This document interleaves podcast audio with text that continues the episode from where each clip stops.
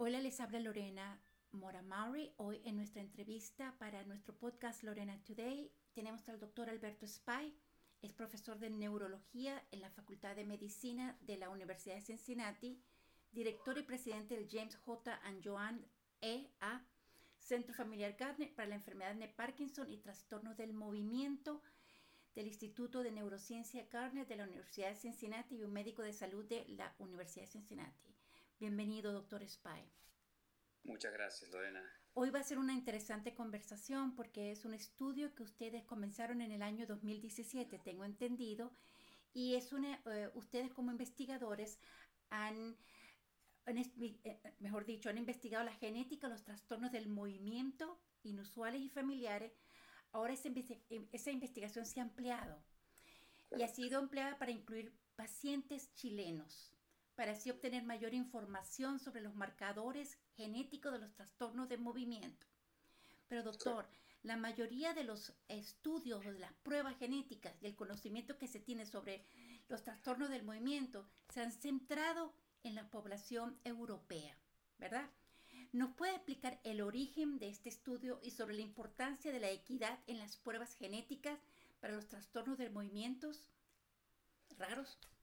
Seguro, eh, Lorena. Mira, eh, el asunto es que existe una cantidad de eh, manifestaciones neurológicas por las cuales no tenemos explicación y por las cuales en realidad existe una, una razón genética que no ha sido particularmente investigada de una forma adecuada. En parte porque las técnicas de, evaluación genética no han sido diseminadas de una forma adecuada y en parte, obviamente, cuando se han diseminado, no se han diseminado de una forma equitativa, como decías tú, que permita a poblaciones eh, que estén relativamente alejadas de centros urbanos grandes de tener el acceso a este tipo de investigación.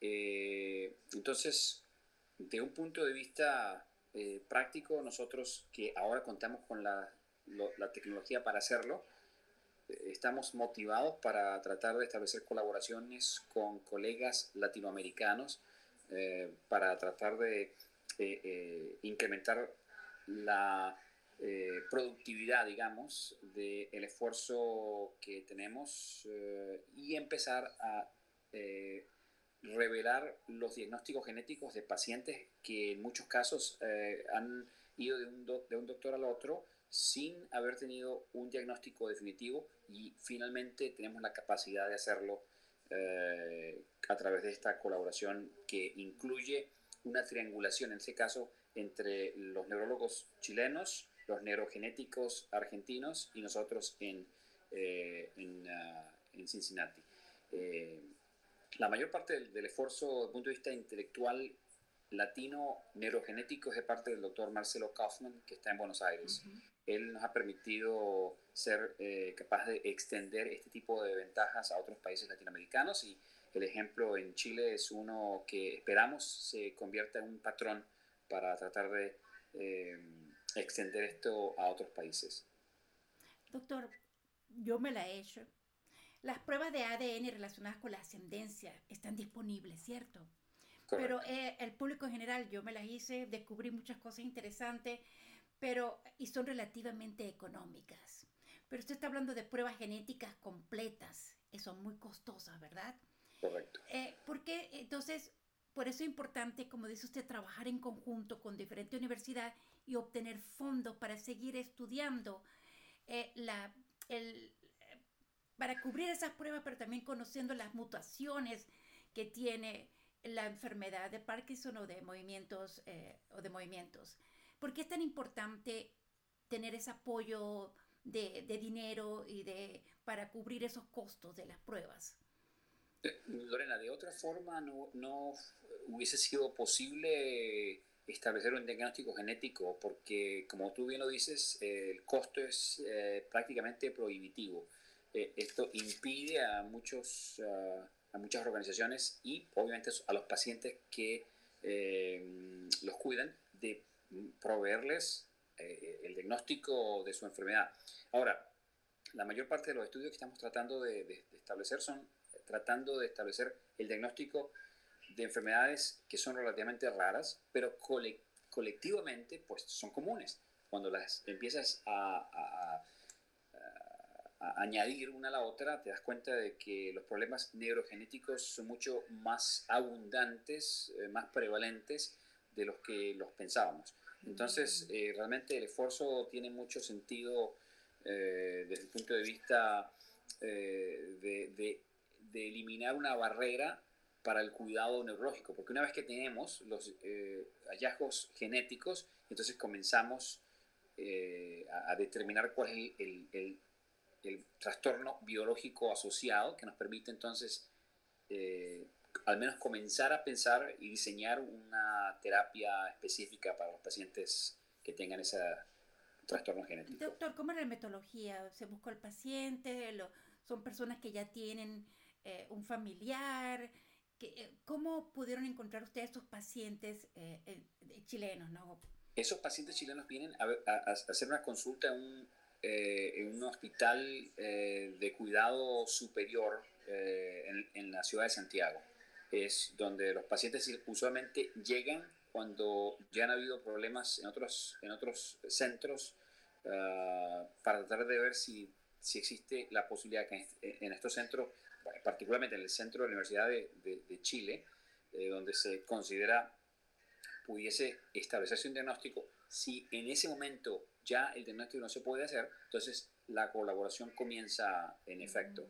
En otras palabras, no solamente que nosotros comenzamos del principio, sino que comenzamos del final de una serie de evaluaciones eh, muy extensivas que se han hecho al, al, curso del tiempo y en el momento en que esta colaboración se activa es cuando ya se ha llegado prácticamente al final de ese proceso sin un diagnóstico en el cual nosotros entonces comenzamos un proceso de evaluación genética muy, muy compleja que no es un proceso que esté ahora disponible todavía para la gente, de modo que esto no es eh, lo mismo de los, de los estudios genéticos que se hacen disponibles a la gente, sino que es, son estudios de genética avanzados eh, que nos permiten eh, incluso llegar a, a, diagnósticos que son novedosos, en otras palabras, diagnósticos que nunca se han establecido y que permitan además nosotros, en cierta forma, reportar a estos pacientes como eh, aquellos que han desarrollado una enfermedad que por la primera vez se les tiene un diagnóstico. Doctor, se le extrae la sangre al paciente, ¿verdad? Y de la ADN se le extrae, eh, de la sangre sale el, se extrae el ADN y se procesa a través de una técnica llamada secuenciación del exoma completo. Correcto. ¿Ustedes lo hacen aquí o, lo hacen allá? Lo hacemos, lo hacemos aquí en Cincinnati y una vez que tenemos los datos eh, básicos de todo el, DNA eh, desde el punto de vista del exoma.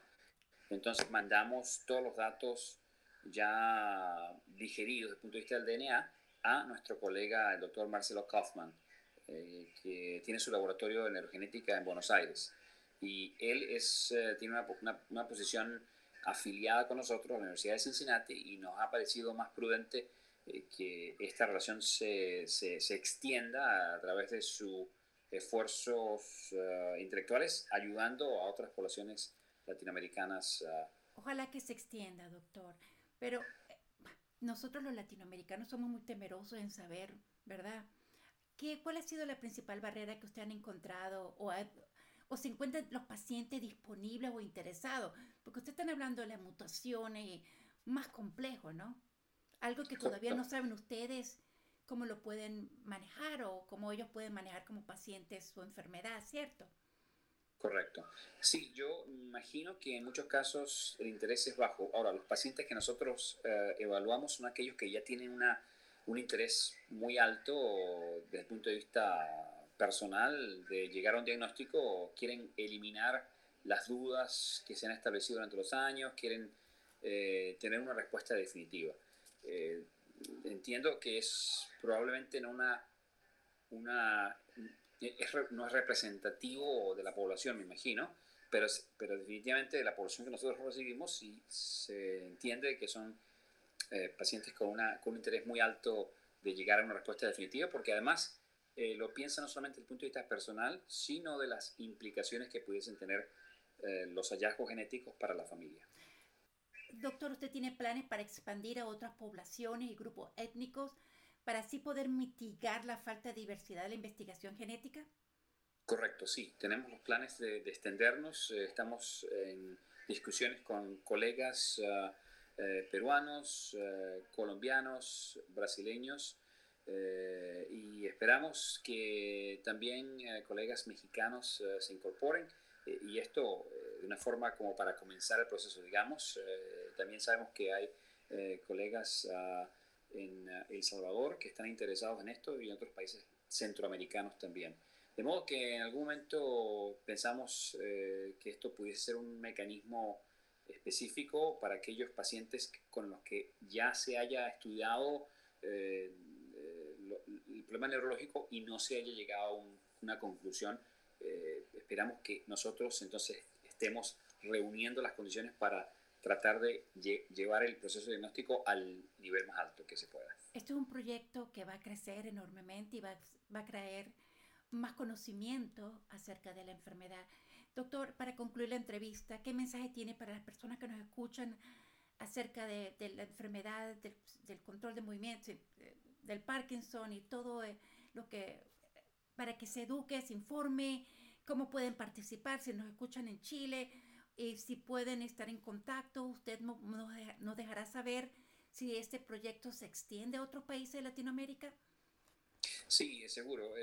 Lorena, me encantaría que la audiencia sepa que existe siempre unas oportunidades para establecer diagnósticos que no sean convencionales. En otras palabras, los, las evaluaciones neurológicas convencionales, eh, los, estudios de laboratorio convencionales tienen limitaciones eh, y en aquellos casos en los cuales exista una duda del punto de vista de la certidumbre acerca de un diagnóstico, eh, estamos disponibles para digamos, eh, participar en el proceso de tratar de entender qué es lo que pasa, revelar el problema neurogenético si uno existe y conectar a pacientes también con eh, expertos en el mundo que tengan el nivel de sabiduría específica con respecto a la, a la mutación específica que ellos pudiesen tener. De modo que en este mundo eh, en el que estamos es un mundo que ya de hecho lo consideramos interconectado y entonces no tiene sentido pensar que aquellos que están en países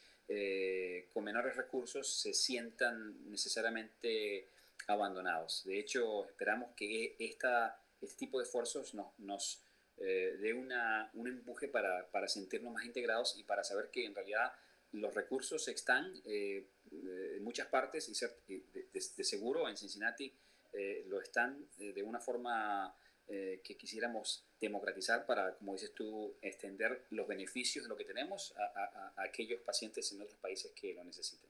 Doctor Spy, muy orgullosa como chilena, como latina, como venezolana, de tenerlo en cargo, a cargo de un, de un prestigioso eh, instituto, eh, pero también por brindarme la oportunidad, como me la brindó hace 10 años, de compartir su, su investigación, su trabajo, su interés de apoyar a la comunidad de los Estados Unidos Latina y además de, de Latinoamérica.